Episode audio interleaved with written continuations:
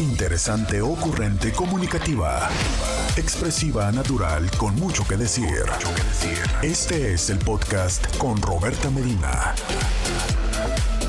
Roberta Medina, psicóloga, sexóloga, terapeuta de pareja. Escucharme a través del 1470 de la M, la radio que te escucha. Muchas gracias por sintonizar 1470, RCN 1470, en tu dispositivo, en tu radio, donde quiera que estés, donde quiera que me lleves. Bueno, cuéntame, dime a dónde me llevas, pero gracias, gracias por estarme escuchando a través de el 1470 de la M. También, si estás eh, sintonizando www.rcn, www.rcn1470.com.mx. Muchas gracias también por estarlo haciendo. Por cualquiera que sea el medio donde tú estás, yo te digo gracias, gracias por estar aquí. Ya estoy en Facebook, en Instagram y en YouTube también, ya estoy. Entonces también en esos espacios es que me puedes escuchar Facebook, Instagram, YouTube, eh, www.rcn1470, 1470, pues esos son todos los lugares donde puedes escucharme, donde puedes acompañarme y donde puedes ser parte de esta comunidad de Intis que de lunes a viernes, de 11 a 1, nos reunimos para platicar temas de la vida, del amor, del sexo y de lo que sucede a tu alrededor. Muchas gracias por estar aquí, gracias por ser parte de esta comunidad. Y eh, buenos días, Cintis, buenos días. Cuéntenme cómo les fue en su celebración navideña. Cuéntenme qué pasó, cómo lo disfrutaron, se reunieron en familia, eh, terminaron la comida. Eh, a mí eh, voy a empezar el programa con una queja. Yo sé que no es como muy de espíritu navideño. Voy a empezarlo con una queja.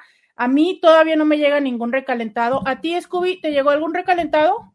Scooby, tampoco. Nada, nada, ni nos un tamalito. ¿Eh? Y el café recalentado. Chale, a ver, es Intis, no, qué mal se están viendo. Ni un tamalito, ni este, ya, ay, bueno, es que a mí sí se me habían antojado varias cosas, se me antojó este, el pozole, el tamal, las ensaladas, el pastel, o sea, nada.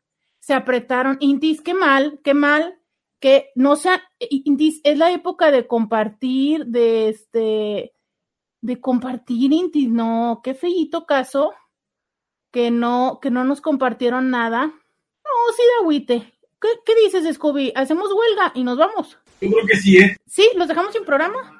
Pues así como dicen. no, no. Aquí vamos a estar esperando.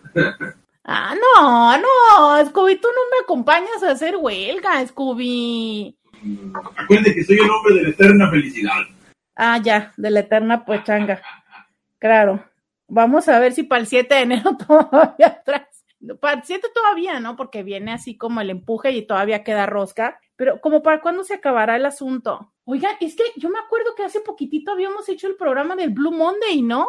¿Qué es eso, Intis? ¿Cómo es que tan rápido pasó el tiempo? Ya vamos a hacer el del Blue Monday del 23, qué fuerte. No, pero sí agüita, o sea, así que, que es como los carros, que si no les ponen gasolina, o sea, sin esta gasolina de, oigan, el recalentado, algún regalito, algo, no, no, no, no, no, no, así uno no puede empezar a trabajar, o sea, no se motiva, esto no es motivante porque, no, no, sí, sí, qué fuerte, qué fuerte que no nos hayan traído.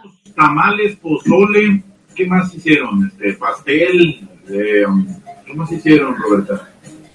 Pues este, no, es que hicieron ensaladas muy ricas, hicieron un pastel que se me antojó como de semillitas de limón y luego muchos pozoles, eh, muchas carnes también, muchas carnes, mucho puré de papa. Si se trata de carne, pueden traerse la olla completa, no hay problema. Ay, cómo me dio risa porque con ese que nos dejaron sin agua, o sea, es que ayer por eso no vine, para no quejarme que no tenía agua, Intis, pero que nos dejaron sin agua, cómo me dio risa que empezaron los memes de, oye, ahora cómo me baño si la, si la olla está ocupada con pozole? sí, pues es que las ollas, todo el mundo las tenía ocupadas con pozole y Tijuana otra vez sin agua, para no variar, sin agua, así el 26, sin agua, oiga. O sea que si usted le dio la flojera el 25 y no se bañó, pues gracias. Del 26 tampoco se bañó. No, no, no, sí agüité, sí agüité. O sea, no trajeron ni carne, ni tamales, ni nadie dijo que champurrado todavía. No, pero pues así como va a trabajar, pues. Ah, Intis, Ojalá que se apliquen mejor para la próxima semana, porque luego empezar el año y sin recalentado. Les voy a contar la triste historia de que yo, eh, eso fue una de las cosas que más extrañé esta Navidad, que como no cocinamos, pues no tuve recalentado. eso está muy triste, oiga, que el 25 no haya eh, quedes para comer. Híjole, yo creo que eh, en lo personal, o sea, extrañé mucho más el recalentado que la comida el 24 ¿saben? El 24 les hice un mini live. Eh, decidimos de último momento irnos a pasear a los Estados Unidos porque finalmente no hubo fila, ¿verdad? Claro, pues ya todo el mundo estaba cocinando. Entonces nos fuimos eh, a Estados Unidos y paseamos por esta parte de tradicional de Chula Vista, donde adornan casas y este y les hice un live para que vieran estas casas adornadas. Entonces, pues no, no hubo cena y lo de menos fue la cena, oiga. Qué triste que no hubo recalentado. Y dije, no, pues ya para el 26 los Inti se van a aplicar ahí, Scooby va a tener todas las viandas, pero pues ¿qué hacemos, Scooby? Entonces no vamos a hacerles huelga. No, porque entonces nos corren, ¿verdad? Creo que nos conviene ¿Qué más nos conviene? Si ponemos en huelga, este, no vamos a recibir nada. Mejor estemos eh, anunciando, promoviendo que necesitamos de recalentado. Y es que la verdad, Roberta, yo apenas me estoy recuperando, ¿eh? porque yo creo que el desvelo fue más que lo, lo etílico. Y en este caso, de veras, hoy apenas me estoy recuperando. Y sí, también me dio flojera. También me dio flojera bañarme, pero dije, no, creo que es necesario. Más que justo, es necesario.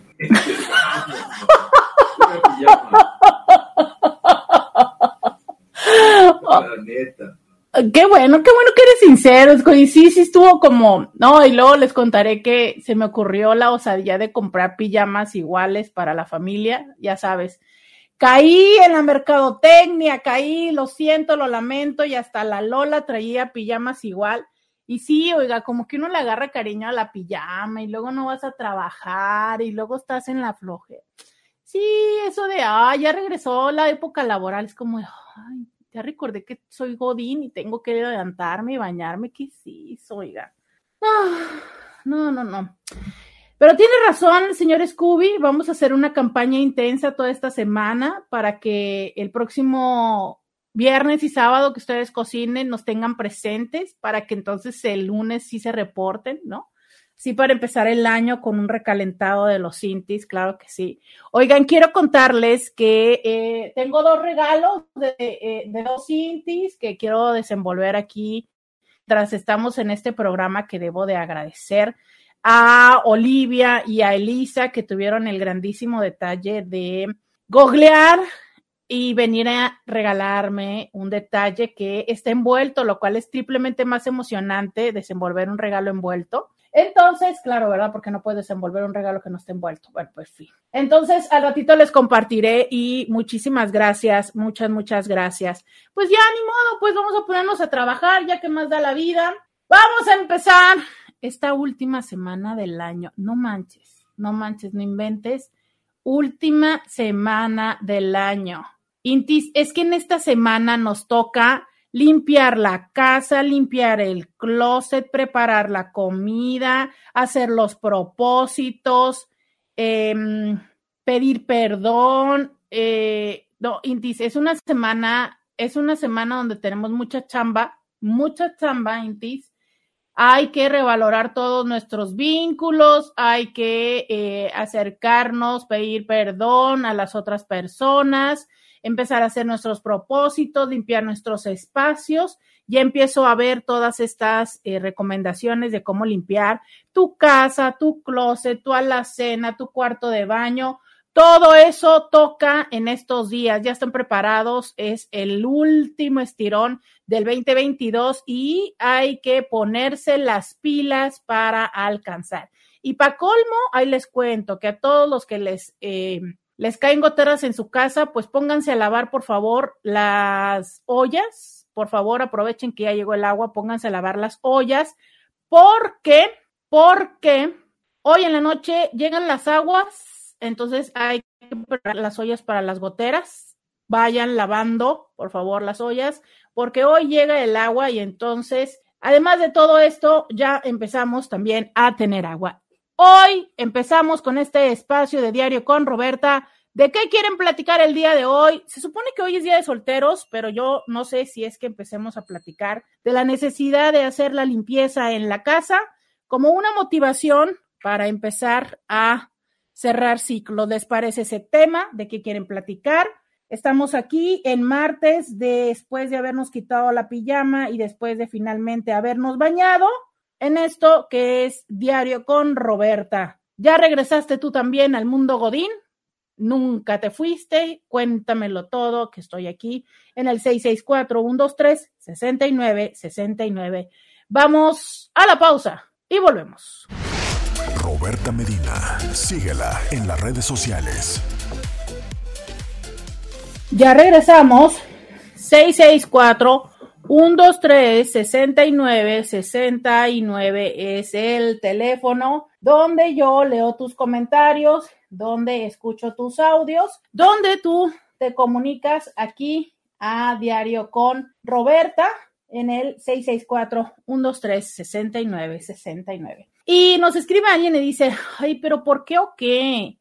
¿Por qué les gusta complicarse tanto haciendo mil rituales de fin de año? Y me parece una muy buena forma de empezar este tema. Justo los seres humanos tenemos eh, y hemos tenido quizá desde el principio de nuestra existencia en este mundo esta satisfacción o esta forma de complementarnos con rituales y de explicar lo inexplicable a través de la presencia eh, de deidades o de fuerzas ajenas y extrañas a nosotros es parte de la necesidad del ser humano, el creer. Y en este creer, obvio que también se instituyen rituales, ritos, costumbres que justo van validando todas estas creencias que se van heredando generación tras generación. Y una de estas es el comprender que las cosas que inician terminan, lo que los budistas llaman la impermanencia, lo que conocemos como la finitud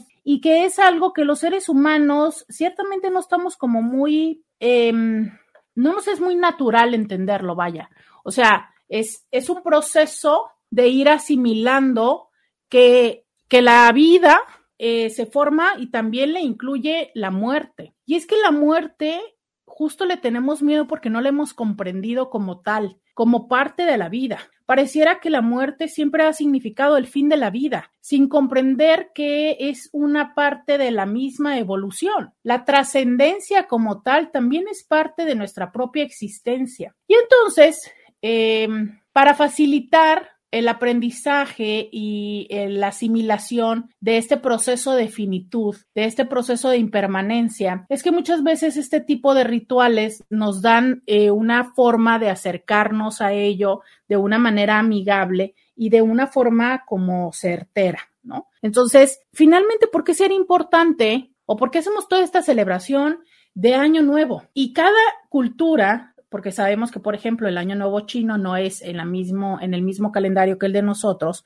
pero aún así tiene sus rituales para poder dar la llegada y para poder eh, despedir cada uno de los años. Y con esto confirmamos que no es una tradición solo mercadológica, que es eh, mucho de lo que hay eh, muchas personas que reniegan, ¿no? Que dicen, es que estas fiestas es solo de gastar dinero, es solo de hacer caso a la mercadotecnia y que, como les digo, si hay cosas que es porque le hacemos caso a la mercadotecnia, como la de comprar pijamas para toda la familia igual, para podernos tomar una foto, ¿no? Y, subirla, que eso me llamó mucho la atención. Hoy como nunca, el 25, en cuanto abrí los ojos, entró a Instagram y eh, todas las personas ya con la fotografía de la familia y yo, bueno, ¿no? Eh, hay personas que, que, les gusta compartir todo lo familiar, hay personas que lo mantenemos como un poco más en lo privado, pero finalmente sí hay ciertas cosas que no tienen como un sentido de ni religioso ni emotivo, ¿no? Probablemente sí emocional o sí de, de convivencia, pero que a fin de cuentas los seres humanos los hacen como desde esta parte de dar forma al fin. O sea, a ver, es que cómo, cómo tocas, cómo tocas la muerte, cómo tocas la finitud, ¿sabes? Y es una manera de irnos acostumbrando, de irnos haciendo esta idea, lo que sube, baja, lo que inicia, termina, ¿sabes? Así vamos asimilando todo esto. Entonces, de esto va y también de otras formas que tiene que ver con la capacidad de poder dimensionar. ¿A qué me refiero con dimensionar? Es con el entender cuándo empieza un año, cuándo termina y cuáles son las cosas que pretendo hacer en esto y cuáles son las que he hecho. Este proceso que todos los que trabajan en estas, em, en estas dinámicas o en estas profesiones como duras, comprenden que es el proceso de la evaluación, ¿no? De saber qué tanto es que se ha logrado conseguir, producir, todo esto y que eh, también esto nos da una certidumbre. Además que nos da una organización, o sea, desde lo contable, eh, desde muchas otras formas. Pero lo cierto es que esto de decir, ok, ya empieza eh, la última semana del año, nos toca limpiar. Habrá para quienes lo entienden como un simple ritual de atraer la suerte, pero también hay quienes comprenden que mm, el entorno resulta un reflejo de nuestro interior y que no solo como por la manera de eso refleja nuestra, nuestra psique y nuestra personalidad, sino también como justo el preparar el espacio para lo que llega que esa es una de las dinámicas que muchas veces recomendamos eh, aplicar también en lo emocional, ¿no? Que no brinques de una relación a la otra, sino que hagas el espacio para prepararlo para que pueda aparecer otra persona que pueda ser eh, bien recibida. Y justo de eso va, o sea, una parte de la dinámica de eh, la limpieza de casa tiene que ver con el prepararte para recibir eh, el año nuevo. Entonces, levanten la mano todas y todos los que empiezan a limpiar casa, oficina, carro, cochera, garage o lo que sea y que empiezan a deshacerse de pertenencias justo en la última recta del año. Cuéntenme, díganme, ¿ustedes son de los que se van preparando de esta manera para recibir el año?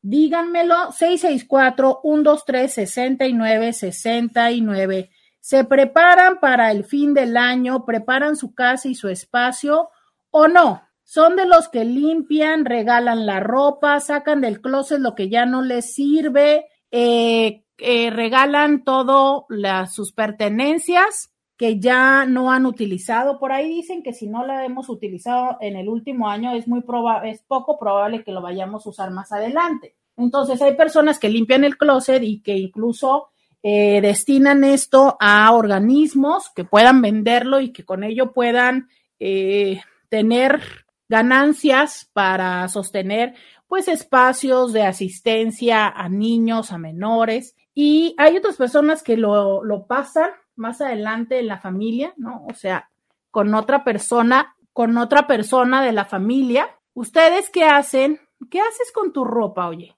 ¿Qué haces cuando identificas que algo ya no lo estás utilizando? Cuéntame 664 123 69 69. Cuéntame cuando algo ya no lo utilizas, cuando hay ropa que, que no, que sientes que ya no te vas a volver a poner, ya sea porque no te queda, ya sea porque ya pasó de moda, porque ya lo usaste mucho, porque dejó de gustarte, porque te lo regaló la ex o el ex. Cuéntame qué haces con eso. 664-123-6969. El día de hoy que estamos platicando de cómo te preparas para recibir el año nuevo. Fíjense, eh, bueno, voy a leer estos mensajes primero.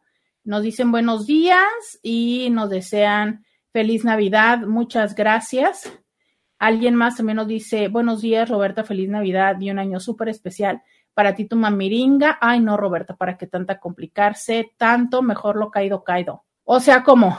¿Te refieres a que ya, este, mejor no limpio? O ya si lo regalé, lo regalé. O sea, ¿a qué te refieres con lo de caído, caído? Como que esa parte no, este, no, no lo entendí muy bien. Pero cuéntenme y díganme, ¿se preparan y cómo es que se preparan para el próximo año? También alguien dice bonito y bendecido día, Roberta. Se te extrañó el día de ayer. Muchas gracias, eh, pero es que sabe que el día de ayer no hubo agua y mis pijamas estaban. no hubo agua. Oigan, pero es que ahora creo que me van a quitar el agua todos los lunes. ¿Cómo creen? ¿Cómo creen? Creo que ya no voy a tener agua los lunes. Entonces, pues no sé, Intis. O sea, ¿cómo le vamos a hacer para tener programa los lunes si no hay agua? O sea, porque Shakira dice que está bien no bañarse los domingos, pero nadie ha hablado de los lunes, oiga. ¿Qué es eso de los lunes sin agua? Ustedes también les van a hacer tandeo por donde viven. ¿Qué día les toca? Acá me están diciendo que a mí me toca el lunes. Ayer efectivamente no hubo agua. Ustedes también, también les toca el tandeo. 664-123 69 69. 664-123-6969. Quiero que me digas, quiero que me cuentes, quiero que me digas y quiero que me cuentes cómo te preparas para el año nuevo. Eh, oye, hablando de cosas para recibir el año nuevo, tú eres de los que truena cohetes, luces de bengala, pirotecnia y demás. Quiero decirte que mm, ahora como nunca, qué bárbaro, cómo olió a pólvora afuera. O sea, es, em, y vaya que yo sí soy de las que hace los rituales de salir corriendo por la calle y con la maleta y toda esa onda, ¿no? Menos el año pasado. Em, pero este año, qué bárbaro, ¿eh? Qué olor tan fuerte a pólvora, eh, como como que yo creo que muchas personas eh, estuvieron con los juegos artificiales o los, la pirotecnia. ¿Ustedes son también de los que tienen esta práctica de pirotecnia?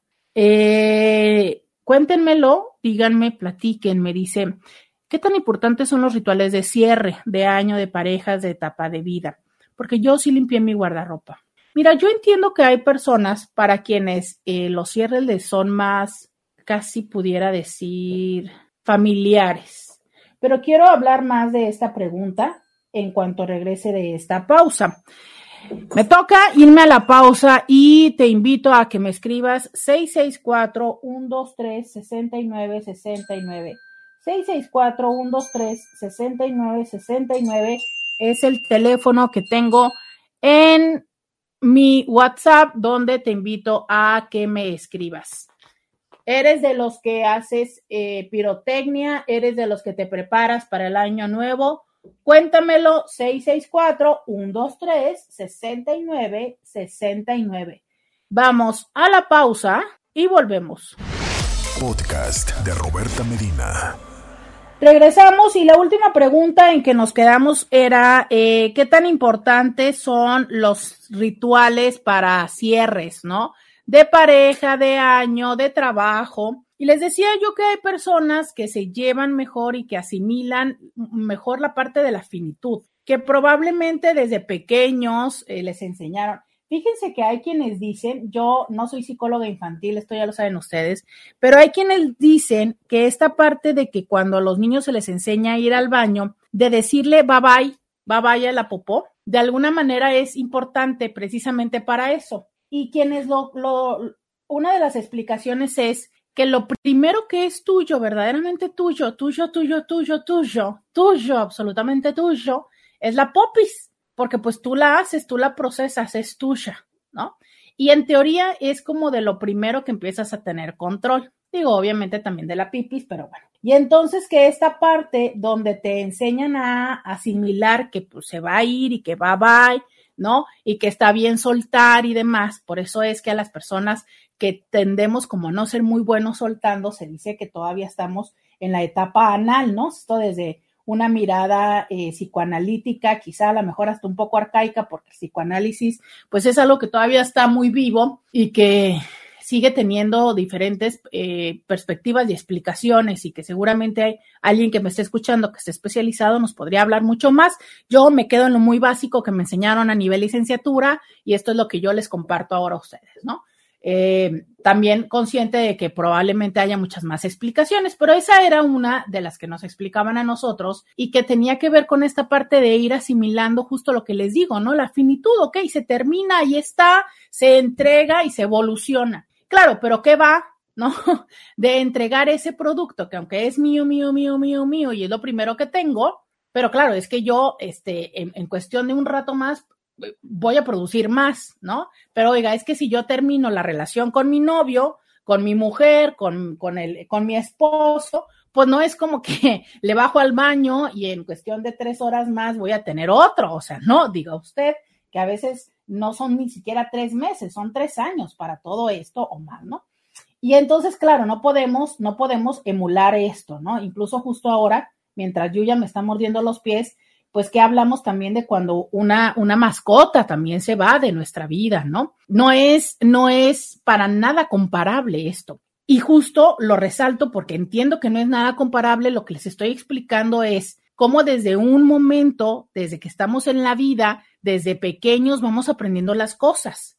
Pero entonces, ¿qué pasa con un niño o una niña que ha vivido siempre en un entorno con mamá, con papá, con sus hermanos, con sus abuelos, con sus tíos, eh, y que nunca ha perdido nada, nada. Porque si llegó a tener una mascota, resulta que la mascota, el perro, la perra, la gata, lo que sea, tiene 10 o 15 años con ellos. Entonces, imagínate el choque que podría llegar a tener cuando resulta que, no sé, a los 15 años, em, los papás se divorcian. A los 15 años muere la abuela, ¿no? Eh, ¿qué, se hace? ¿Qué se hace cuando el, el primer impacto llega tan tarde, por decirlo de una forma tan tarde, ¿por qué? Porque no se fue dando como un proceso integral, dirían ahora, orgánico dentro de la vida, pero a su vez tan temprano, porque a los 15 años tener una pérdida tan significativa como el que se te muera eh, la abuela, que es la que te cuida, la que te cuidaba cuando salías de la escuela. Entonces, ¿cómo asimilo esto? O sea, ustedes no tienen una idea cuántas veces he escuchado yo esta parte de mi abuela, que era la que más bien me cuidaba, y se muere. Y entonces para estos niños, niñas, estas infancias, de repente es como casi una pérdida muy similar a la de mamá o papá. Y potencialmente sin que se sientan papás, pero hasta más. ¿Por qué? Porque a lo mejor mamá o papá es la persona que en la mañana con quien duermo, con quien en la mañana, los fines de semana, pero abuela es la persona con la que estoy todos los días, la que me pone a hacer las tareas, la que me da de comer, la que me baña, ¿sabes? Entonces esa persona súper, súper, súper, súper significativa. Entonces imagínate esta parte de, ok, es que yo nunca he perdido nada. Y si aparte como adultos eh, les negamos, les mentimos, les, les inventamos cosas, que claro, en, un primer momento es como darle cierta tranquilidad, ¿no? De está dormido, este, mm, se fue al cielo, se fue, ¿no? O sea, es, pero desde el cielo te está viendo y siempre te va a cuidar. Y entonces a los tres días, el niño o la niña se cae, se raspa las rodillas y dice, ni madres, porque no me cuidó. Y entonces ahora viene el enojo de mi mamá me mintió. Y claro que lo que nosotros decimos es algo como más menos, menos puntual como esa expectativa, pero eso no lo entienden porque esto es algo mucho más simbólico cuando nosotros les decimos desde el cielo te cuidan y ellos lo entienden como algo mucho más evidente, ¿no? Como algo mucho más específico, puntual, más palpable. Entonces, justo de esto va. Es como, ¿cómo vamos entendiendo? ¿Cómo vamos entendiendo esta ciclo de la vida, esta finitud. Entonces, si tú te llevas bien con esta finitud, si tú eres de estas personas que incluso potencialmente desde el otro extremo, como una respuesta en un otro extremo, ¿no? Pudiera ser em, que justo eres este mismo niño o niña en esta misma circunstancia de pérdida de alguien muy doloroso y dolorosa y fue tan intenso eh, el impacto para ti que decidiste nunca volver a querer a nadie así, porque cuando se van duele y duele un chiflo. Y entonces dijiste, no, es como blindar tu corazón, como ponerle un caparazón, como, como asegurarte y protegerte tanto, tanto, tanto que nunca nadie más te fuera a lastimar, a pesar de que esa forma de lastimarte no era una manera intencional, porque es que no es como que esa abuela o esa mamá o ese papá o ese divorcio fuera así como de, ay, queremos lastimar a Juan, queremos torturarlo para que sea infeliz. No, tampoco, ¿no? Bueno, pero es que en ese momento no tenemos esa percepción, no tenemos esa idea, esa claridad ni siquiera de que así lo estamos percibiendo y simplemente decimos, no más, no me quiero volver a poner en riesgo. Si a mí lo que me dolió fue querer tanto a mi abuelita, pues bueno, listo, pues no vuelvo a querer a nadie, ¿sabes? Y entonces así es como empezamos a entender y a empezar a construir los vínculos de una manera más, a veces como más conscientemente, a veces como más intencional. No siempre, porque no siempre esto es así como una decisión de, oh, como la vez pasada me dolió tanto, ahora decido que ya no voy. No, no necesariamente, no siempre es así, pero algunas veces sí. Y también es entendible que una vez más, vuelvo a decirte, es desde el dolor, ¿no? Desde esta eh, situación de cómo hago para poder asimilar este impacto, porque también hay un tema muy interesante que es en qué momento empezamos a tener la habilidad de poder expresar lo que sentimos. ¿Cuándo? ¿A los 7? ¿A los 15? ¿A los 20? ¿A los 30?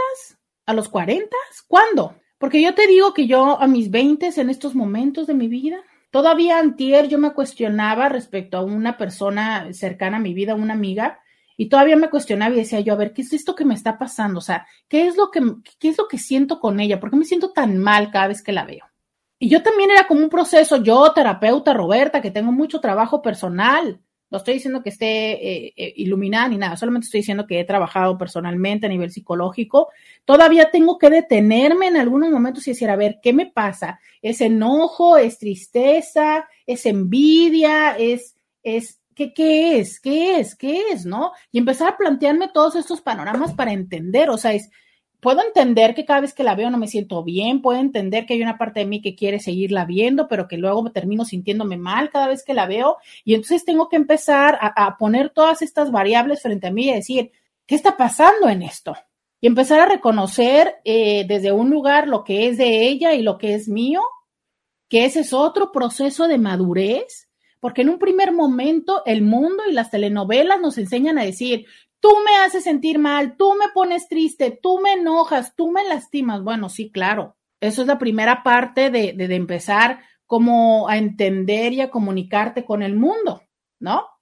Pero luego ya entendemos que hay una parte que es, ok, eso es lo que pasa con esa persona, pero ¿qué pasa y qué haces tú mismo, ¿no? ¿Qué hacemos nosotros? O sea, ¿qué hago yo para que tú me puedas hacer enojar? ¿Qué hago yo para que tú me puedas eh, hacer sentir triste?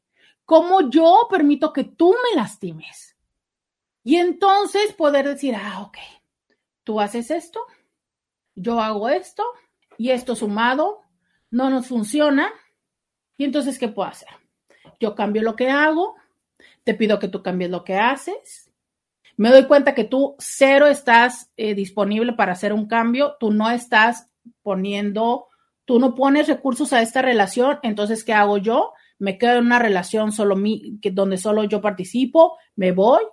Pero imagínate todo este proceso que te estoy eh, diciendo en voz alta, imagínatelo para un niño de 7, de 15 años, no, por Dios. Bueno, a veces te puedo decir que hay personas de 50 años que todavía están lejos de hacerlo. 50 y 60 años que están muy lejos de hacerlo y que todavía están en levantar el dedo, en acusar a la otra persona, en victimizarse y decir que todas las personas les hacen cosas, en esperar que todas las personas tengan que hacerla, ¿sabes? Entonces, ¿por qué estoy diciendo todo esto? Porque justo si te fijas, este proceso que te fui diciendo paso a paso, ese es un proceso de asimilar un, un ciclo justo así va la historia, ¿no? O sea, es, yo tengo una amiga con la que me siento muy bien, eh, con la que comparto todo, que me, que me gusta, que me la paso muy bien, pero me estoy dando cuenta, eh, ya tiene tiempo, las cosas cambian, ahora doy cuenta. Entonces, este es mi proceso. También esta es una forma emocional de procesar la evolución de ese vínculo y entender que ese vínculo está llegando a su final o que ya llegó a su final potencialmente y que a lo mejor yo soy la que no lo había asimilado. Yo soy la que seguía esperando que pudiéramos sostener esa amistad como la teníamos antes, pero era solamente yo. Y entonces ahora, ¿cómo retirarme de esto? ¿Soy clara con lo que les estoy compartiendo? Que no es nada más hablar en voz alta de lo que me está pasando, es ponerlo como ejemplo de qué? De que veamos que no todas las personas procesamos igual los finales y que algunos finales no son definitivos como es la muerte, como es el 2022, o sea, el 2021 se cerró y se cerró, o sea, es, no hay forma en el que porque le llores, porque fue tu mejor año, ya sabes, y entonces le voy a llorar tres días, tres años, y me voy a tirar y me voy a poner mal y voy a decirle, no, no al 23, me niego a que llegue el 23, yo quiero seguir el 22, no, por Dios, o sea, eso no pasa. Pero ¿cuántas veces no queremos hacer eso con la persona? Entiéndase mamá, hermano, amigo, pareja, ¿no? nos inventamos una historia de que no se murió, de que todavía vive en la otra casa, que yo se los he contado, que yo de repente siento que, ah, no, pues mi papá todavía está en la otra casa, ¿no? Es más, hasta siento que se fue de viaje cuando el Señor nunca se iba de viaje. Pero claro, es la mejor manera que vamos a veces teniendo para, para decir, ok, voy asimilando esto poco a poco. Pero hay quienes entonces les funciona decir, ok, voy a escribir una carta voy a ponerla, voy a quemarla y así voy a terminar esa parte. ¿Por qué? Porque entonces viene esta otra parte que les voy a contar regresando a la pausa. Quédense en la parte del procesamiento que yo estaba y regresamos después de esta pausa. Ya volvemos. Roberta Medina, síguela en las redes sociales.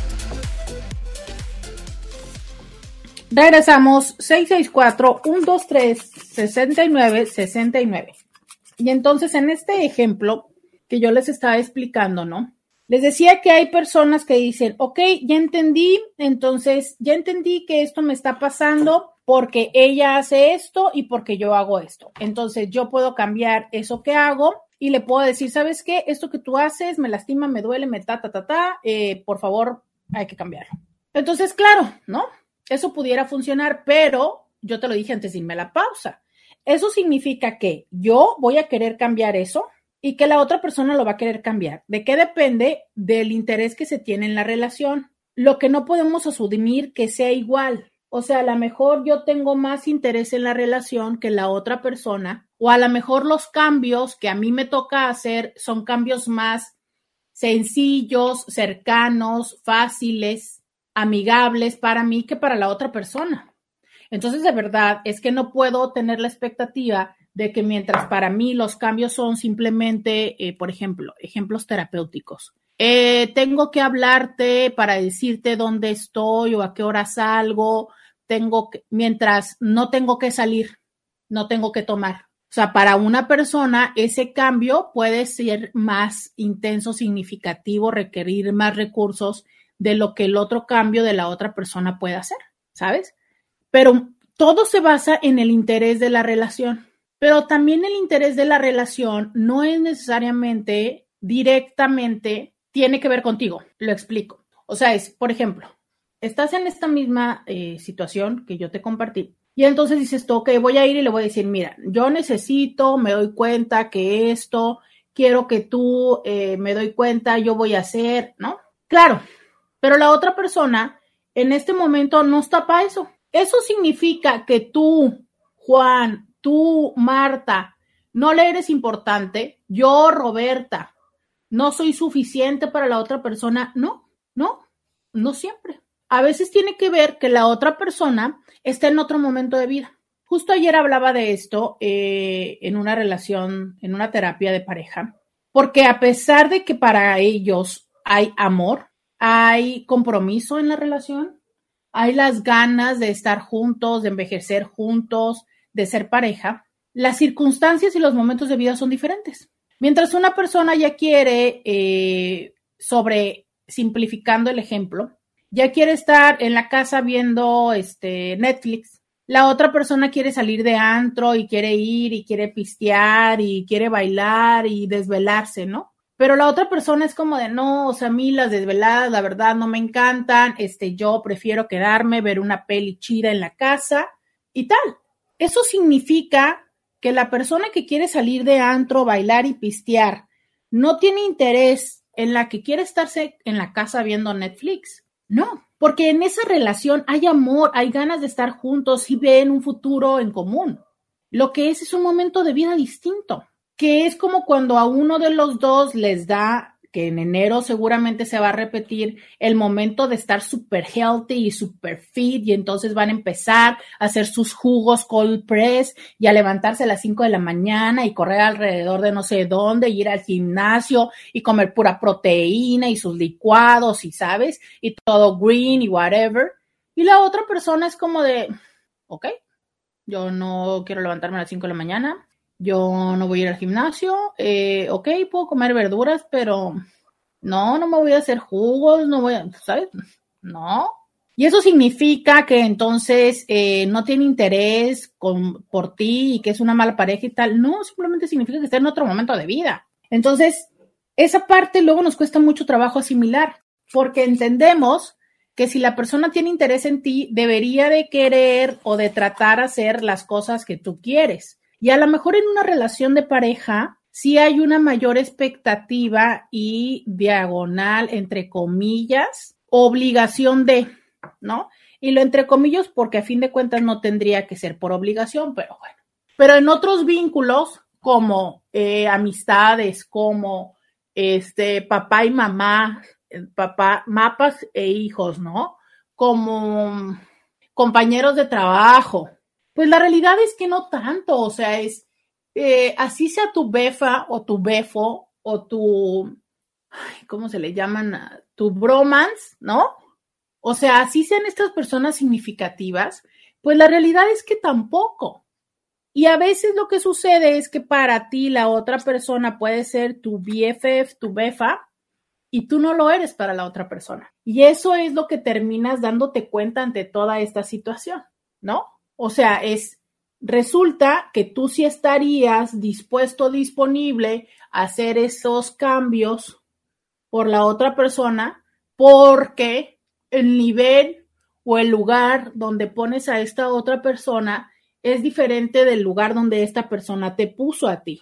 ¿Eso significa que tú no valgas lo suficiente? No, solo significa que cada quien tenemos diferentes formas de clasificar nuestros vínculos. Y entonces, para mí, eh, para mí tú eres mi mejor amiga, tú eres la persona eh, en quien pienso a la hora de divertirse o a la hora de tristear o a la hora de tal, pero resulta que no, resulta que tú tienes cuatro amigas y a lo mejor a la hora de tristear eliges a alguien más y a lo mejor a la hora de pasear eliges a alguien más y yo no, yo decido eh, todo esto para contigo. Y entonces lo que me pega o lo que me impacta es darme cuenta que a la hora de que yo estoy en cualquiera de todas las posibilidades, te elijo a ti y que tú nada más me eliges a mí para una de todas esas posibilidades. Y entonces muy potencialmente el problema tiene que ver como con esta forma de clasificación de vínculos, ¿sabes? Que eso no siempre nos damos cuenta. ¿Por qué? Porque muchas veces eh, en momentos de nuestra vida las amistades pasan a un segundo, tercer, quinto, sexto término, porque resulta que estoy tratando de tener un matrimonio que las anda dando, eh, atendiendo a dos o tres niños que están en la escuela, con el tema de si mis papás están o no están enfermos y que si ya tienen esta cosa y que ya sí van para allá, con la parte de ya viene la crisis económica, ¿no? Entonces es como de las amistades, pues de lejos y chido, y a lo mejor voy y me tomo café una vez y tal, mientras otras personas puedan tener menos en el plato y buscar o querer más de un vínculo. ¿Por qué? Porque pues a lo mejor no tienen a los hijos y tienen más tiempo de, versus a las que sí tienen a los hijos. Entonces también es de entender, o sea, cuál es el momento. A lo mejor una persona toma su segunda vuelta como el momento para disfrutar todo aquello que nunca ha podido y estar todos los días quedando con un nuevo ligue y estar explorando todas esas formas y esa este, adolescencia que a lo mejor no tuvo. Y otra persona dice, no, yo ya, o sea, yo en esta segunda vuelta voy a ser mucho más selectivo y selectiva y ya, ¿no? Entonces, mientras una persona es selectiva con todo esto, la otra persona tiene la agenda llena. Y hay que ir asimilando y reintegrando esa diferenciación. Entonces, ¿esto qué te quiero decir? Que es básicamente entender que el momento de vida puede ser diferente y que las prioridades también pueden ser distintas y que el lugar en la vida de el otro puede ser diferente en cada circunstancia y que todo esto suma a el tener o que es posterior a una vez que dices lo que necesitas. Y todo eso conforma el que una vez se decida o se tenga los recursos para seguir con el vínculo o cerrarlo. Y entonces resulta que en la sumatoria de todo dices tú, no, mm, aquí no hay más vale que tome una distancia. Y entonces habrá quienes esta distancia que tomen la necesitan tomar simplemente y aplicar el ghosting, lo cual a mí me parece cero responsabilidad afectiva, pero bueno, de que hay quienes lo hacen, lo hacen. Y entonces simplemente es como no te voy a contestar. Pero hay otras personas que dicen no. O sea, para mí es como yo sí necesito decirle las cosas. ¿Por qué? Porque a veces tenemos una necesidad de decírselo y porque a veces tenemos la expectativa de que cuando yo vaya y te diga, ¿sabes qué? Ya me di cuenta que tú no tienes interés en mí y que tú este, tienes otras prioridades y que tú estás en otro momento de vida. Entonces, lo que tenemos la esperanza, aunque nunca nos lo aceptamos ni a nosotros mismos, pero lo que tenemos la esperanza es que en ese momento la otra persona diga, ay, güey, no me había dado cuenta no, no, no, no, no, no, no, este, no, no, es que no quiero que te vayas, es que tal, no, no, no, bueno, sí voy a cambiar y tal. Esa es la expectativa que tenemos. Por eso, muchísimas veces nos autoengañamos diciendo, es que tengo que ir a decírselo.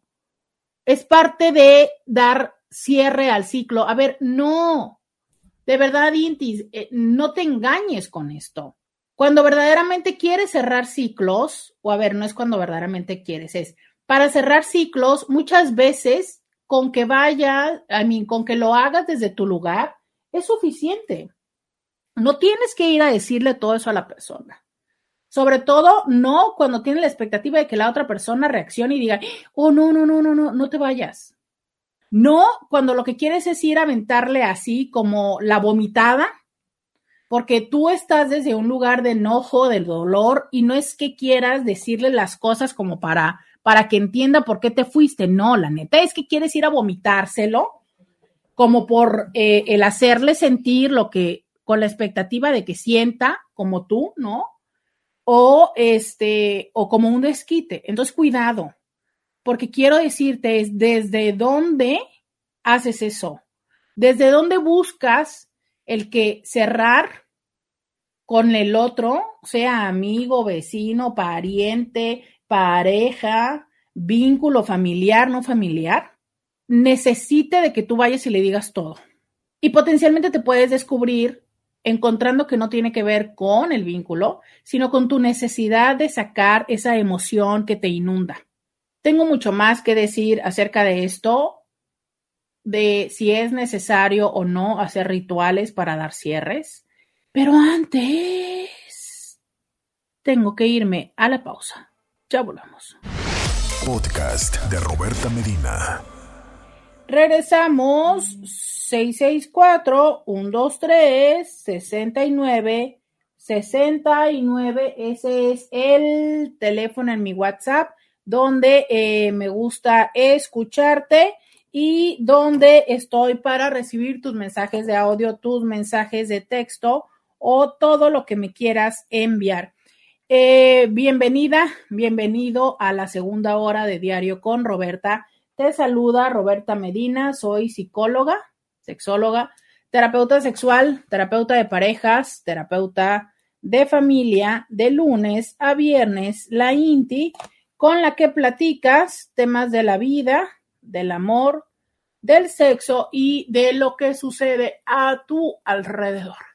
Entonces, estamos platicando el día de hoy de esto que es si es necesario o no los rituales para cerrar ciclos. Y ya les hacía una larga explicación de cómo es que funciona un poco en los vínculos. Y les dejaba durante esa pausa con la pregunta de reflexión de si cuando eh, lo que quieres es irle a decir a la persona, verdaderamente es porque quieres decírselo a la persona, porque tiene la expectativa de que la persona reaccione como desde un lugar de buscar acercamiento contigo, o porque simplemente lo que quieres es vomitarle cómo te sientes y ese es el pretexto que tienes para acercarte, ¿no? Entonces, eh, justo desde ese lugar, creo que cuando las cosas están bien acomodadas y asimiladas, podemos entender que no es necesario ir con el otro, que eso lo podemos hacer en lo íntimo, en lo personal, en lo terapéutico. Imagina tú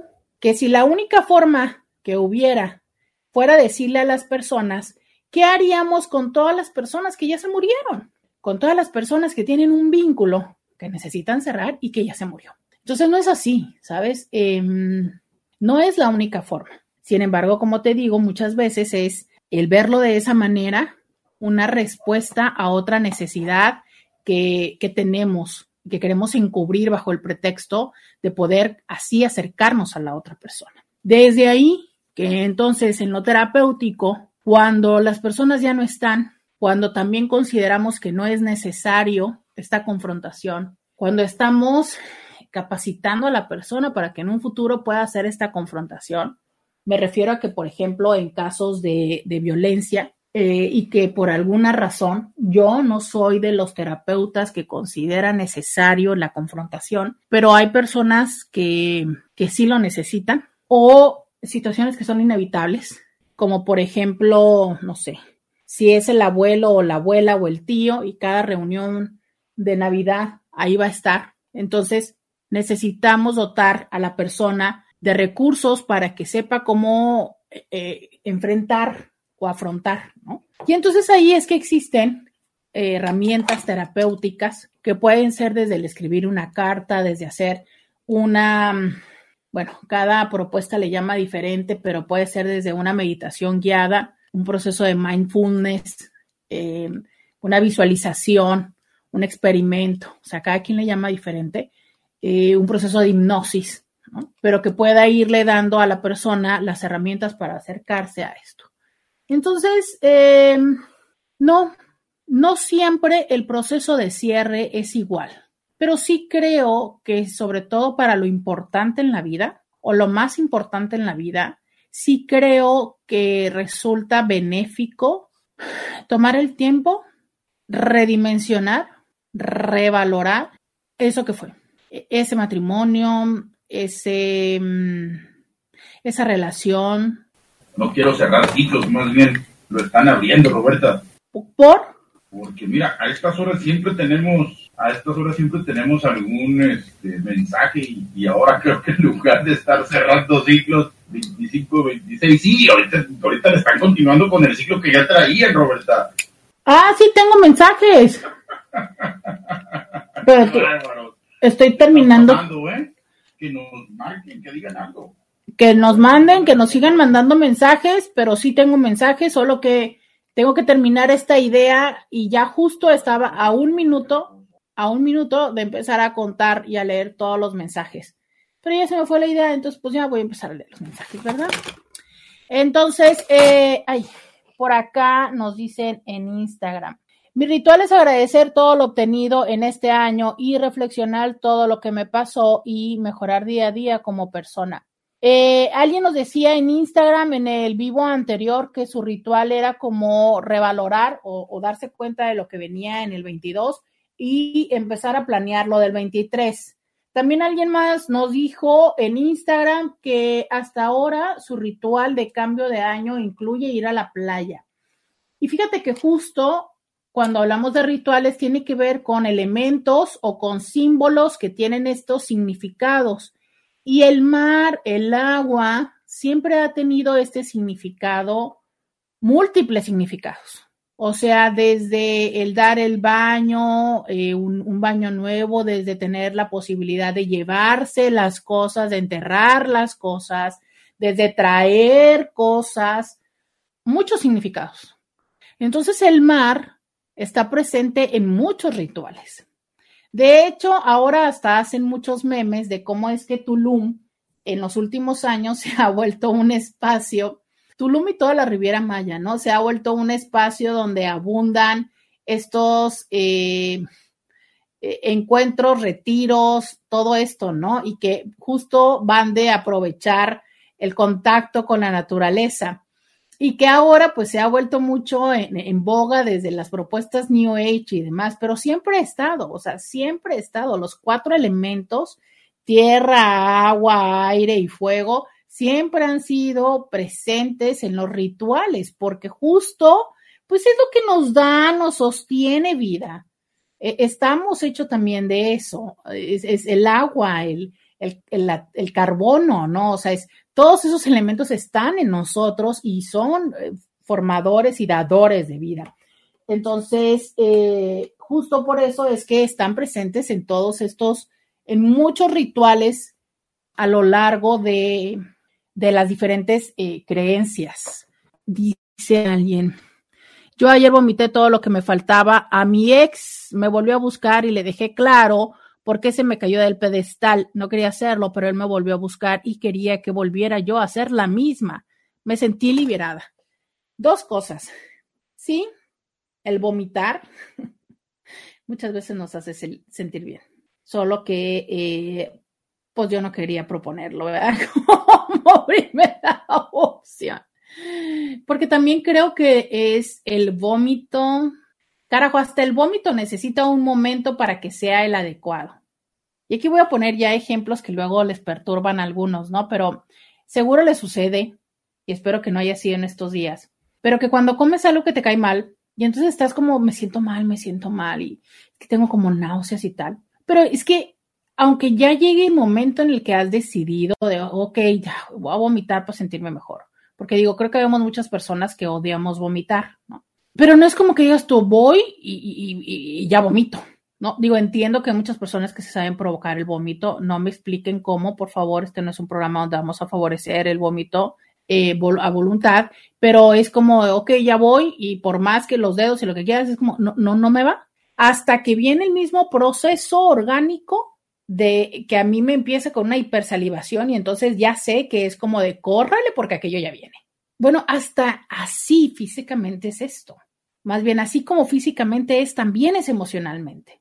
O sea, si yo a las tres horas de que me tronaste, al día siguiente de que terminamos o te encontré siéndome infiel con alguien, voy y te vomito, créeme lo que no va a ser ese vómito sanador. O sea, no va a ser ese vómito que viene desde las entrañas y que entrega todo al exterior, y que ya viene el descanso, porque aunque nos, no nos gusta vomitar, la mayoría de las veces cuando ya has vomitado aquello que te hacía mal, aquello que tu cuerpo estaba rechazando, sobreviene una fase de descanso y ya, te quedas. Si te sigues sintiendo mal, si queda como esta parte de adolorido, de, de, ¿no? Pero ya puedes descansar. Es más, carajo, ya hasta te puedes dormir, ¿no? cuando en otro momento estás eh, con un desasosiego, con una parte de no te sientes bien ni parado, ni sentado, ni caminando, ni acostado, y es, ¿no? Entonces, así es también en lo emocional. Hasta este vómito emocional necesita un momento de procesar y de caminar y de decir, va, ahí te va todo. Pero justo este procesamiento tiene que ver con decir, entender, asimilar lo que se tiene que quedar y aventar lo que no se tiene que quedar. Entonces, no es que esté en contra de todo el vómito, de toda la parte de decirles no o sí o ahí te va, sino de ser eh, como de que sea un vómito que funcione, que sane. Y aún así, no dejo de pensar en esta parte y en este ángulo de la responsabilidad afectiva y que aunque este vómito me va a sanar a mí, ¿qué le va a pasar al otro? Y aunque yo sé que me van a decir, ¿y a mí qué diablos me importa que le pase? Si él me puso el cuerno, ¿por qué me tengo que preocupar? Pues sí, potencialmente no tendrías que preocuparte ni cuidar al otro, pero tampoco no violentar al otro si es que no hay un proceso de donde la otra persona te haya hecho. Está complicado explicarlo en este minuto que me queda antes de irme a la pausa, pero es, ya hemos dicho de cómo es importante eh, la correspondencia, ¿no? Entonces, tú puedes hacer algo que lastime al otro, híjole, esto es muy peligroso decirlo, siempre y cuando sea una respuesta, algo así como dicen en defensa propia, ¿no? Pero si el otro no te ha hecho nada y solo es que tú quieres ir a vomitarle y hacerle sentir mal porque el otro o la otra decidió seguir su camino y no seguirlo contigo, cuidado. Porque aunque tú en este momento te sientes muy mal y sientes que la otra persona te lastimó y te afectó y te perjudicó y todo lo que tú quieras, la neta es que no. Lo que sucedió es que la otra persona dijo, ya no, contigo no. Eso fue lo que pasó. Y eso te dolió y te, y, te descalabró y te perjudicó y te cambió la vida, sí. Pero la otra persona no fue eso lo que hizo. Lo que lo hizo fue tu dependencia a esa persona.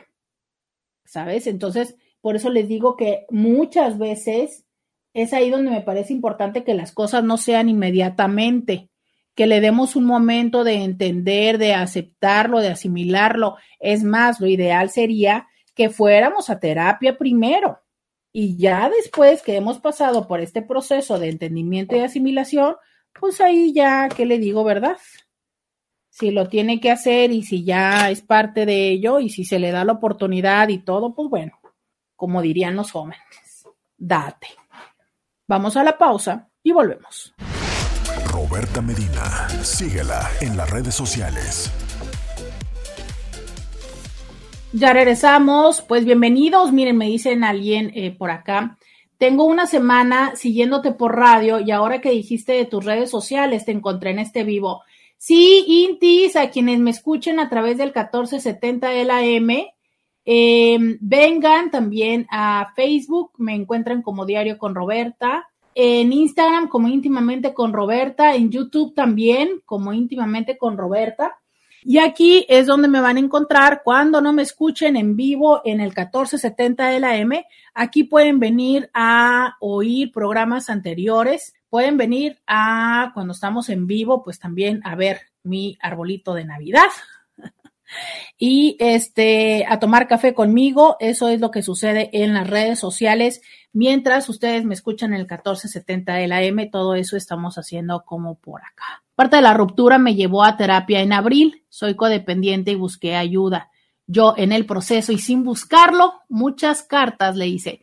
Fíjate que yo creo que este proceso de ir haciendo cartas antes de ir a hacer la vomitación es una, es una buena estrategia. Porque creo que en las cartas podemos ir vomitando, ¿no? Así como todo esto, sin entregárselo al otro.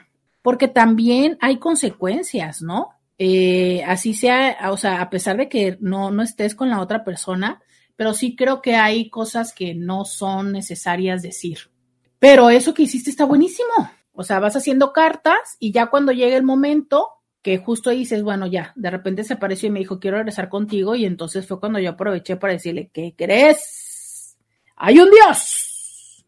Y sabes que muchas veces en mi, en mi proceso de consulta, cuando, mm, cuando me doy cuenta de ciertas dinámicas de relación que puedo identificar, este, mm, me doy cuenta, ¿sabes? Que la persona va a regresar.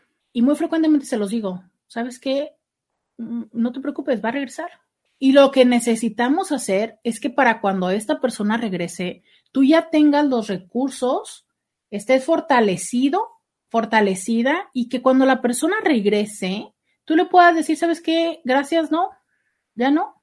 Eso es lo ideal, ¿no? Pero eso se logra solo cuando pasamos de a un proceso terapéutico a reconocer y a fortalecernos. ¿Por qué? Porque en relaciones codependientes, sobre todo cuando una de las personas es un narcisista, tarde que temprano va a regresar por la siguiente dosis. Y nosotros que somos sus suplementos debemos estar conscientes de esta dinámica y de saber cómo evitar entrarle a esa dinámica. Eh, me dice alguien por acá, hola, buen día, me gusta escucharlos aquí en Tamaulipas. Ándale hasta Tamaulipas. Dice, hola, buen día, me gusta su programa. ¿Se puede llamar a este número? En las pausas dices, márcanos y yo marco y nadie contesta. Miren, no, no, no recibo llamadas en este teléfono, en este número, porque este WhatsApp es únicamente para mensajes de WhatsApp y eh, solo lo atiendo de 11 a 1. Yo leo todos sus mensajes. Si quieres, puedes mandarnos mensaje de audio también puedes hacerlo, pero eh, solo de 11 a 1 y yo respondo mientras estoy aquí en los vivos. Me encantaría poder dedicar más tiempo para atender este teléfono y todas sus dudas, pero pues tengo que trabajar, ¿verdad? Entonces, por la tarde, cuando ustedes no me ven en vivo, yo estoy atendiendo consulta vía eh, videollamada de mi consultorio. Entonces, la verdad es que solo de 11 a 1 puedo atenderles y eh, con gusto te invito a que me escribas, ya sea mensaje de audio, mensaje de texto y que, este, pues bueno, adelante, que nos digas lo que quieres decirnos o nos hagas la consulta que quieras hacernos, porque no, eh, no, no respondo las llamadas telefónicas, no me, no me alcanza, oigan, para tanto, tengo que trabajar. Dice Roberta, yo no tuve recalentado, lo compartí en la cena y lo del lunch, yo no tuve recalentado, lo compartí en la cena y lo del lonche de mi esposo y se acabó, así que disculpa. Y en cuanto a hacer la limpieza del closet, este año la llevaremos a un refugio de por este rumbo porque es ropa en buen estado. Bueno, no, sí se entiende. Eh, creo que hay muchas personas que tenemos la tradición de eh, cuando invitamos en casa, el compartir la comida para, para ponerles lonche o itacate, ¿no? Entonces, pues sí, es, es, es, padre también el poder compartir no solo en la mesa, sino esto, ¿no? De darles el itacate para la otra persona. Entonces, eh, está bien, no hay problema, pero para el próximo año, o sea, para año nuevo, pues este, a ver, tú fuiste de las que hiciste Mira, hizo pierna la cacerola, ensalada, puré de papa, ensalada de bombón, ponche calentito. ¡Ay, el ponche! Yo les había dicho que tengo antojo de ponche. No, no, no. Bueno, pues ahí eh, le echas un poquito más de agua al ponche para año nuevo. No, digo. Ay, un poquito de ponche, qué rico. Eh, escribe alguien, dice. Los tandeos de agua en realidad no funcionan porque la gente empieza a juntar agua a lo bastardo de todas formas y no disminuyen su consumo en realidad. Mientras no haya cambio cultural y en un trabajo de concientización sobre el uso del agua y no se dé el mantenimiento e implementación de nuevas tecnologías a los sistemas de drenaje y tratamiento de agua. Eh, y justo eh, me envía unos pantallazos acerca de una planta de desalinización de osmosis inversa de agua de mar en Ashkelon, Israel. Ha marcado recientemente un récord mundial en la producción y entrega de mil millones de metros cuadrados de agua potable de alta calidad desde el comienzo de sus operaciones en el año 2005. Eh, también en Israel eh, tienen ya seis plantas desaladoras que producen 600 millones de metros cúbicos, alrededor del 40% del suministro de agua dulce en Israel. Híjole, este, pues sí, sí, eh, totalmente de acuerdo que esto implica, eh, necesitaría cambios en múltiples sentidos, ¿no? O sea, los cambios de, de la estructura del sistema gubernamental, eh, los cambios políticos, porque muchas veces este tipo de acciones tienen un trasfondo político, o sea, no una condición, ¿cómo decirlo? O sea, es como desde esta parte de generar votos o generar simpatía o generar costos o todas estas partes, ¿no? Pero totalmente de acuerdo contigo, el cambio, independientemente de lo que se tendría que hacer a nivel sistema y a nivel político, hay una gran parte que nosotros no estamos haciendo como usuarios y que de esto cada vez que pasa algo con el agua se lo vuelvo a decir, ¿no? O sea, la manera en la cómo tiramos agua, eh, esta parte de voy a echar una lavadora con tres trapos, mm, de verdad es, aunque digas, no, es que lo voy a poner con bajito y tal, a ver, es, em, las lavadoras tienen cierta capacidad, y creo que es mejor si sabes administrar y organizar tu ropa. Y sé que hay quienes luego dicen, es que no soporto ver nada en el cesto de la ropa sucia. Sí, sí, te entiendo. Pero de verdad, poner toda esa máquina para tres trapos, ¿no? O sea, no, no sé. No sé, de repente es eh, cuestionable un poco de toda el agua que usamos y que no deberíamos usar y que justo les digo, yo también creo que los tandeos no les veo mucho sentido, porque veo cómo es que las personas juntan agua exageradamente y cuando ya regresa el agua, la desperdicia. Entonces, bueno, ojalá que entendiéramos que, que necesitamos implementar más cambios. Hola Roberto, buen día. Ya ni avisan cuando van a cortar el agua, solo amanece uno sin agua. Qué bárbaros, ni para bañarse dejan. Eh, fíjate que tienes toda la razón. Creo que aquí, por ejemplo, lo que me avisa es que voy viendo cómo se ve el chorrito y digo yo, órale, o le corro a bañarme o ya no alcance a bañarme. Pero sí, eh, cada vez están habiendo cambios, que justo es ahí donde les digo, no sé si detrás de esto haya una intención política, porque entiendo que aunque haya una condición de, de una intención de hacer alguna estrategia para la mejor distribución de los recursos. Lo que no entiendo es su manera de manejarse, ¿no? O sea, si pudieran anticiparlo, o a lo mejor precisamente es la intención, no anticiparlo para que no nos pongamos a, a consumir como locos a guardar, pero bueno, sí es una realidad. Sí creo que sabes que, ¿qué rescato de todo esto? En este minuto para irme a la pausa. Yo recuerdo cuando en diciembre del 2019 ya se escuchaba en China de un bicho raro. Ya se escuchaba que estaban cerrando, que los aeropuertos, ¿no? Ya se escuchaba. ¿Y qué hicimos los mexicanos? Celebrar Navidad, claro. Unirnos, juntarnos y tal. O sea, todavía era febrero y nosotros todavía ni idea, ni poníamos atención, este, no sé en qué momento empezamos como locos a comprar papel de baño y, cubrebocas y desinfectantes, ¿no? Pero fue mucho después, o sea, por diciembre, por noviembre, ya se escuchaba eh, China. ¿Qué hicimos em, cuando se escuchaba en Monterrey? Yo recuerdo que era verano cuando se hablaba de que en Monterrey que no había agua, que si el gobierno, que si les secuestraron las albercas, que llegaban y les quitaban el agua de las albercas, que si no sé cuándo, en junio. Y nosotros le seguimos. Y ahora en diciembre estamos quejándonos porque pues no hay, no hay días sin agua y nos meten en tandeos y tal. Pues, ¿qué quiero decir? Que hay cosas que quizá deberíamos de poner más atención y no verlas como tan poco probables o lejanas para con nosotros. ¿Qué quiero decir? Que ese dicho que decía de cuando ves cortar las barbas de tu vecino, pon las tuyas a remojar. Seguro a esto se refería. A que dejemos de estar pensando que las cosas solamente le suceden a los otros, sin darnos cuenta que también a nosotros nos puede o nos va a pasar. Y que si nos prevenimos y lo anticipamos y lo prevenimos, la prevención siempre será la mejor solución. Vamos a la pausa y volvemos.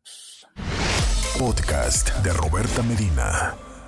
Ya regresamos. 664 123 69 69 es el teléfono que tenemos y en el que te estamos invitando a que nos escribas y nos cuentes cuáles son tus rituales para cerrar el año, para prepararte para recibir el año nuevo. ¿Cambias? ¿Qué cambias? ¿Cómo te preparas? Esa es, eh, esa es la pregunta del día de hoy. ¿Qué cosas y cómo te vas preparando para el nuevo año, para cuando cierras una relación, algún vínculo. Hablábamos, nos decía una Inti de esta parte de lo de la, de la vomitada emocional. Tú eres de los que necesita la vomitada emocional. ¿Cómo reaccionas cuando alguien te, te da una vomitada emocional? Que creo que aunque parecerá extraño, una de las cosas también es entender que si alguien en algún momento se acerca a vomitarte, emocionalmente hablando, digo, porque si es físicamente hablando, pues seguro andabas en la peda con él. Pero si es emocionalmente hablando, yo creo que primero, eh, a, lo primero a, asimilar de todo eso es que verdaderamente le somos o le fuimos significativos. Porque creo que alguien eh, creo que alguien a quien no le somos significativos no se tomaría ni el tiempo ni el impacto emocional como para venir a decir eso, ¿no?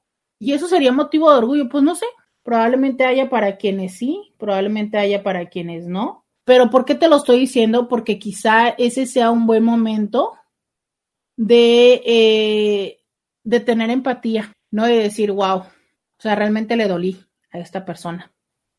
Y a lo mejor si en ese momento te dan tus recursos para, para soportar esa vomitada sin entrar en una discusión o sin entrar en un eh, va y viene y te digo y me dices, simplemente es como, bueno, pues tomaré esto, ¿no? Como, como viene, como una parte de este es eh, su proceso de sanación y quizá en otros momentos que compartimos hubo cosas que me ayudó a sanar a mí, entonces pues bueno, pues, está bien, hombre, que le dé. Está bien. Aunque creo que eh, suena más sencillo de lo que potencialmente es, ¿no? Suena más sencillo. Eh, leo acá tus mensajes, 664-123-6969. Dice alguien, memes, hicimos memes. O sea, eh, ¿Tu, ¿Tu forma de cerrar es hacer memes? Bueno, suena interesante.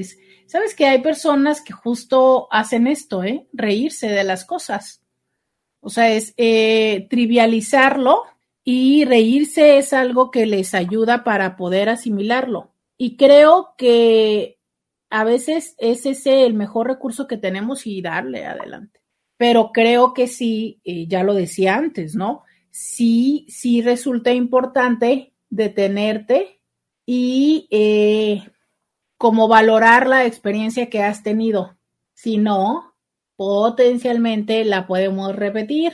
Ya alguien hizo esta frase célebre que no recuerdo quién fue, pero que confío en que ustedes me lo recordarán, que es que, mm, que el pueblo que no conoce su historia está condenado a repetirla. Algo así era. Y de esto va, ¿no? A ver, es que si no sabes cómo llegaste a que esa relación, a que este vínculo, a que esta situación llegara a su fin, pues que te cuento que potencialmente las posibilidades de que lo repitas se incrementan y entonces vuelvas a tener los mismos resultados. Dice alguien, pues por lo pronto apagar el agua en la CESP. Eh, sí, hay que seguir pagando todos, todos nuestros servicios por eso tenemos que seguir trabajando porque después de las compraderas navideñas, las cuentas no están muy llenas, ¿verdad? Y menos los que no recibimos aguinaldo. Dice, los sondeos son buenos, te hacen ser más conscientes de cuidar y apreciar el agua. Eh, mi ritual, sábanas limpias y agenda nueva. Eh, ¡Ay, mi regalo! Tengo que abrir mi regalo. Ahorita en esta pausa lo vamos a abrir.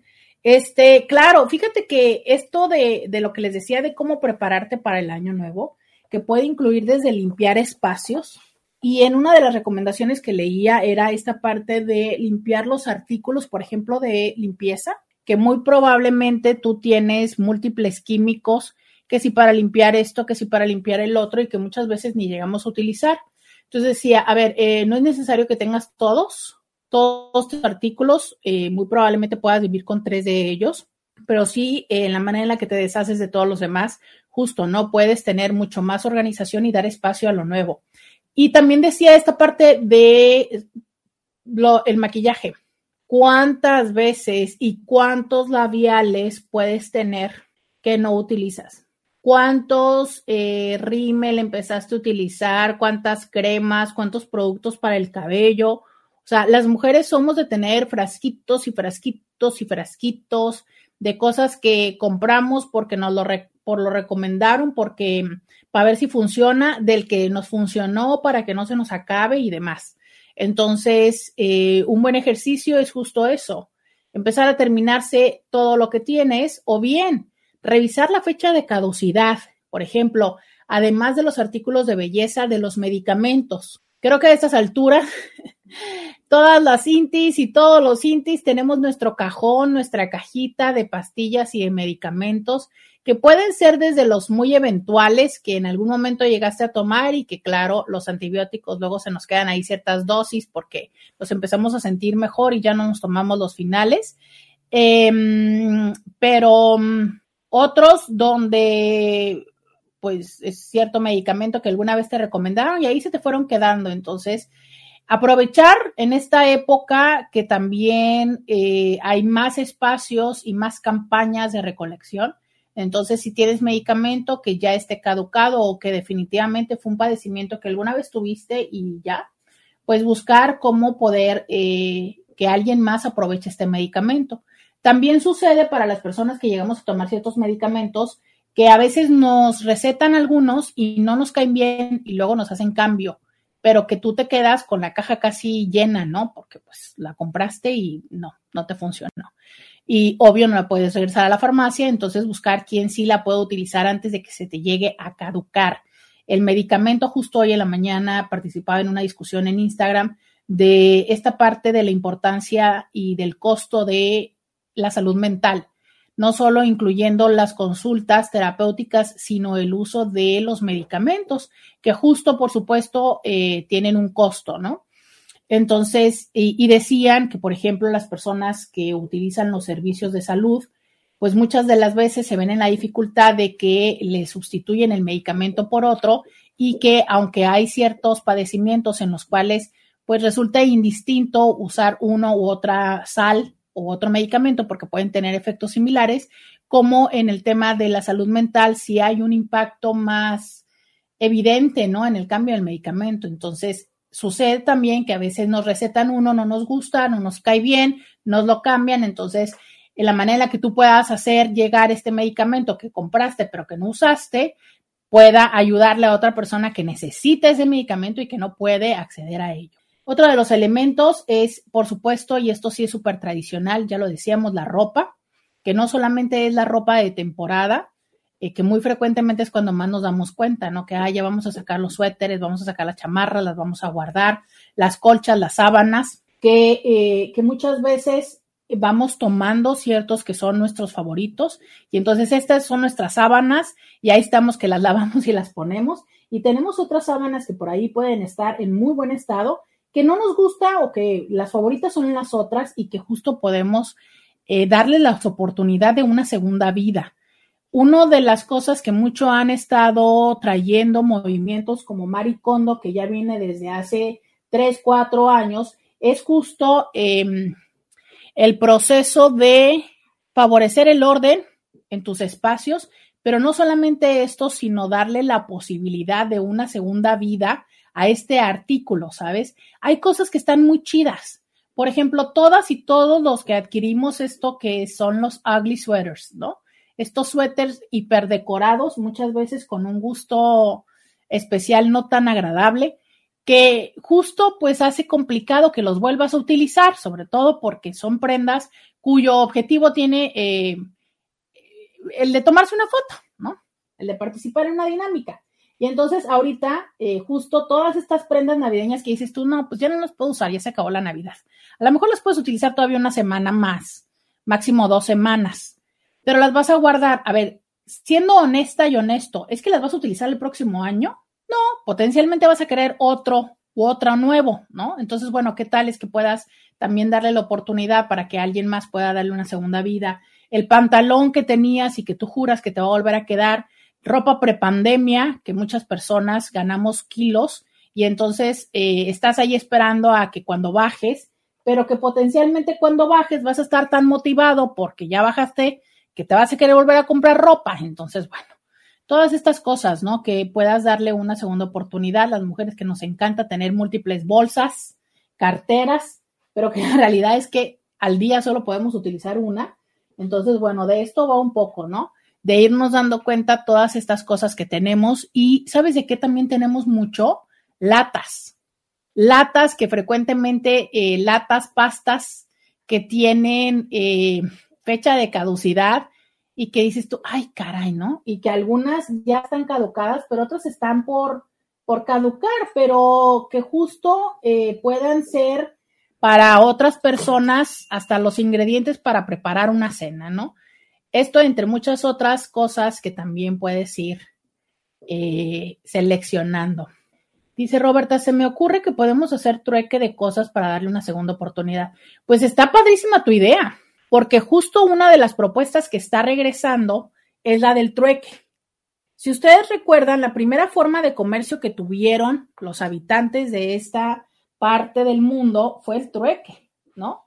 O sea, que si alguien podía hacer mucho maíz o mucho frijol, iban al mercado y decían, a ver, yo tengo mucho frijol, necesito arroz, si me das arroz, yo te voy a dar tanto de frijol.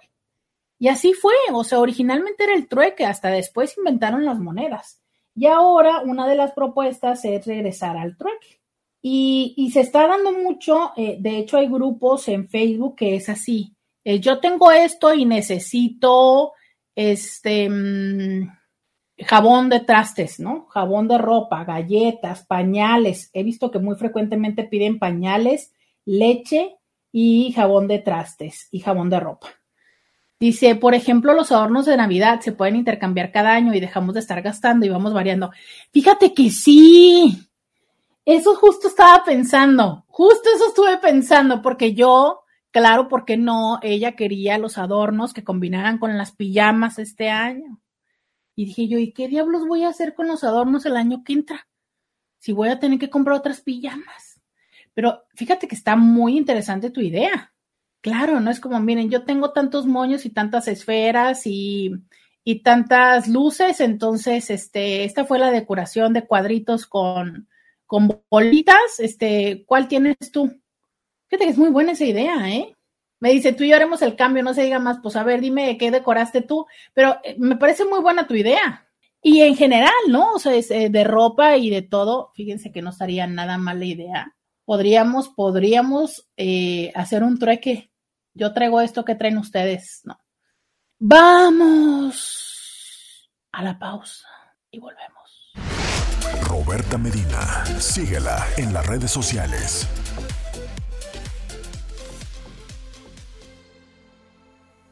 Ya regresamos.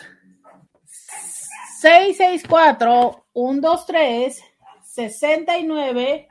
69. Ese es el teléfono que tengo. Dice, buenas tardes Roberta, espero que haya pasado feliz Nochebuena y el niño Dios le haya hecho realidad su deseo y este año sea de mucha prosperidad y bendiciones. Mire, yo me llevo desde antes de Navidad la ropa en bolsitas y se las estoy regalando a personas necesitadas que abundan en el centro y poco a poco estoy acabando con toda la ropa que ya no se necesita, pues eso se me hizo mejor este año. Y mire, Dios lo ayuda a uno, pues haciendo eso me llovió ropa de Navidad. Primer Navidad que me fue bien hasta en el intercambio. Gracias a Dios, pues como me gustan mucho los tenis, me dieron tenis. Ándale, qué padre.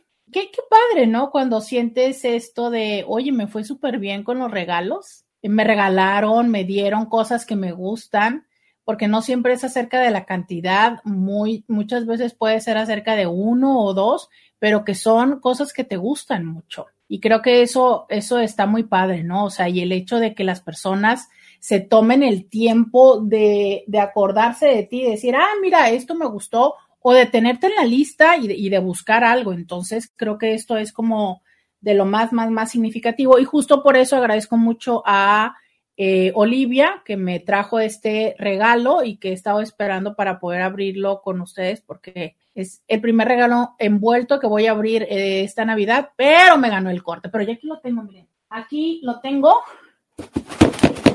y lo vamos a abrir ahorita que eh, termine. Dice, yo acabo de egresar del estado de Nayarit y me sorprendió que la gran mayoría de las casas y negocios cuentan con su tinaco, lo cual hace más llevadero los días que no hay agua, cosa que se ve muy poco aquí en Tijuana.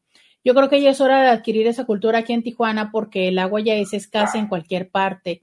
Invirtamos en un buen sistema de almacenamiento de agua. En casa tenemos un tinaco y ha sido la gran solución en los días de corte. Tienes toda la razón. Yo también recuerdo que algo que me llamaba la atención antes en mis viajes, cuando viajaba al interior, era eso de los tinacos, ¿no? Yo decía, mira, aquí no. Y hace como dos o tres años vi que la vecina de enfrente puso un tinaco en su patio y yo dije, wow. En estos días y digo yo, ah, no, ya basta. O sea, un día me caí en gracia, literal, yo saben que yo siempre me he reído de eso y digo, ay, como quiera. Antes iba a la casa de, de la mamiringa a bañarme con toda la eh, concha del mundo, ¿no? Entonces era como, ah, digo, para lo que me pasa, X. Ah, no, pero ya múltiples días y, ya no bañarse y todo eso, digo, ay, no, ya, ya no me dejó, ya no me causa ingracia, pero también habría que ver que no todos tenemos ni el ahorro, ni el recurso, ni el espacio o los techos que lo puedan sostener.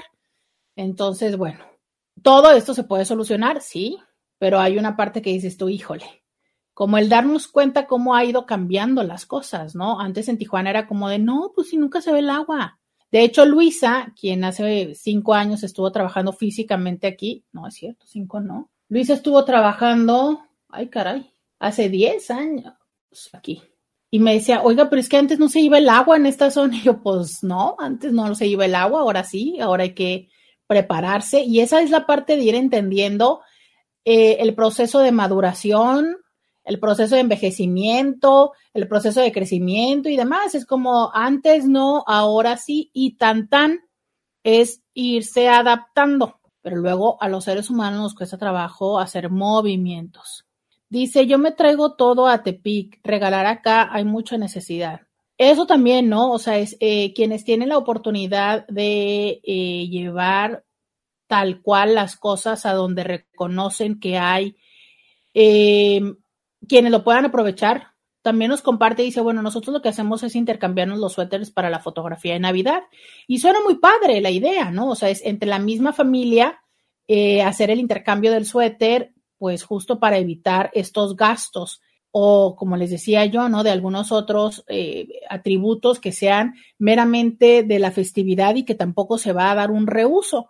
Pero, por ejemplo, hay familias que está el sobrino, la sobrina, que es de menor talla y entonces se les va pasando la ropa y que también es una manera de darle esta segunda oportunidad a la ropa dentro de la misma familia y que tal cual, ¿no? O sea, eh, se va aprovechando porque es un enriquecimiento de ambos, o sea, tanto de lo que yo gasto, saber que no solamente lo va a disfrutar mi hijo, sino que potencialmente después pasará a mi sobrina o a mi sobrino, y también la otra persona que pueda tener esta ropa, porque sabemos todos y todas necesitamos ropa de, de, a veces de carrilla o a veces esas prendas especiales que nos gustan mucho, que incluso son como hasta luego difíciles de encontrar, ¿no? Porque a veces también, justo eso, son de temporada y poder disfrutar de los otros. Entonces ya te decía yo, estos espacios que pueden ser desde eh, los artículos de lata, los artículos de limpieza,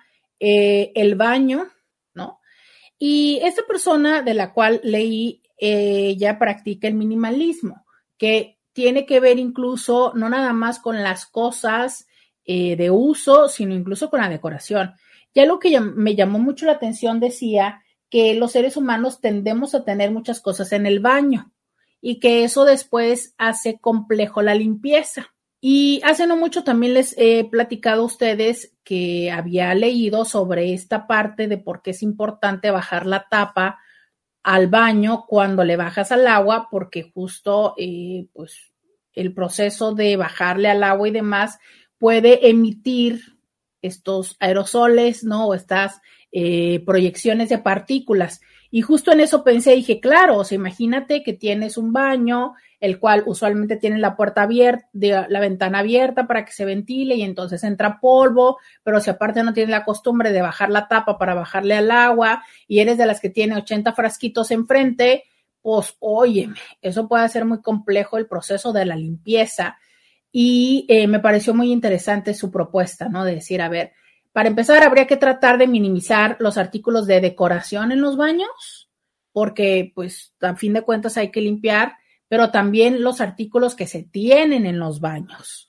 Entonces, eso me pareció muy interesante y dije, ah, se los tengo que compartir a los intis, porque también otra cosa que luego solemos tener son las toallas. Las mismas toallas con las que después nos vamos a secar, muchas de las veces las tenemos allí en el baño y pasa lo mismo, el baño o lo contrario, el baño es reducido, es oscuro, no tiene ventana, no tiene ventilación, no tapamos la, el excusado y pues ahí ya que quieres ver, ¿no? O sea, es, imagínate todas las toallas y toda la bacteria que podemos llegar a acumular, además de decir que muy frecuentemente las toallas de baño no las lavamos con la frecuencia que deberíamos, las dejamos dos, tres semanas, un mes y aunque son artículos que utilizamos después de habernos bañado, no significa que no tengan ciertas partículas y cierta suciedad. Eh, las facturas, facturas, recibos, tickets que ya tengan cierto tiempo, recetas médicas que muy frecuentemente vamos dejando ahí considerando que las vamos a utilizar, pero que ciertamente no les damos un uso. Eso también eh, son cosas que resulta importante organizar, ¿no? Es finalmente si ya no las has utilizado, tratar de eh, deshacerte de ellas porque eh, pues justo nada más están tomando espacio que dificulta que puedas organizar, pero que ciertamente ya no vas a utilizar.